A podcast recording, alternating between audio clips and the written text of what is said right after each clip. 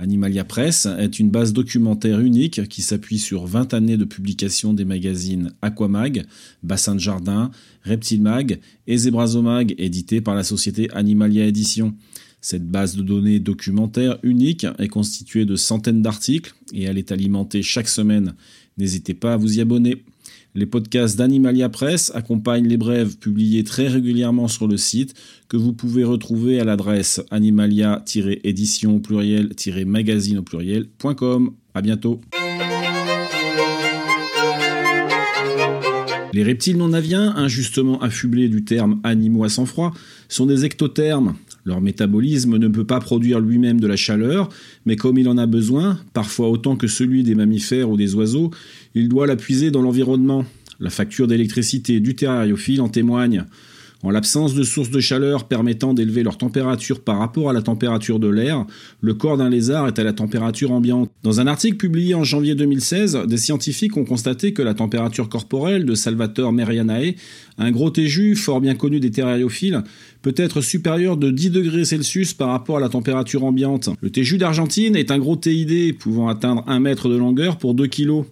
En journée, il se thermorégule, notamment grâce au soleil, et cherche à obtenir une température corporelle de 32 à 35 degrés.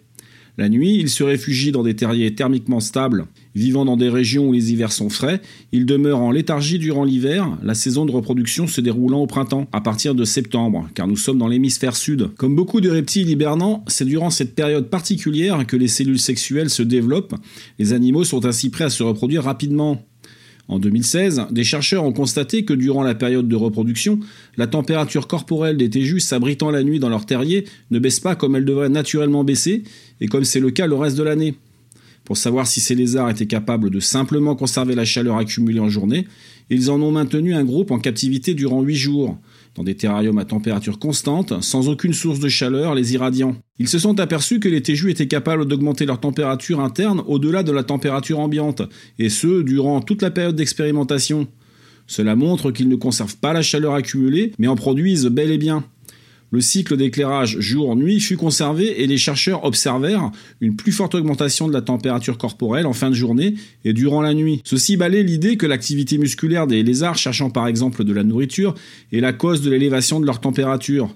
Or, on sait que l'activité musculaire de certains reptiles, comme les pitons qui couvent leurs œufs, permet de produire de la chaleur, transmise dans les cas des pitons, à leur ponte afin de la réchauffer. Il s'agit donc bien d'une endothermie indépendante de l'activité dont les mécanismes restent à connaître, mais proches de celles des mammifères ou des oiseaux. L'intérêt pour les téjus mâles est de permettre la spermatogénèse, gourmande en énergie, indépendamment des températures hivernales ou printanières. Quant aux femelles, qui comme les pitons restent avec leurs œufs durant l'incubation, cela permet de réguler la température des terriers dans lesquels les pontes sont déposées, et donc la température d'incubation.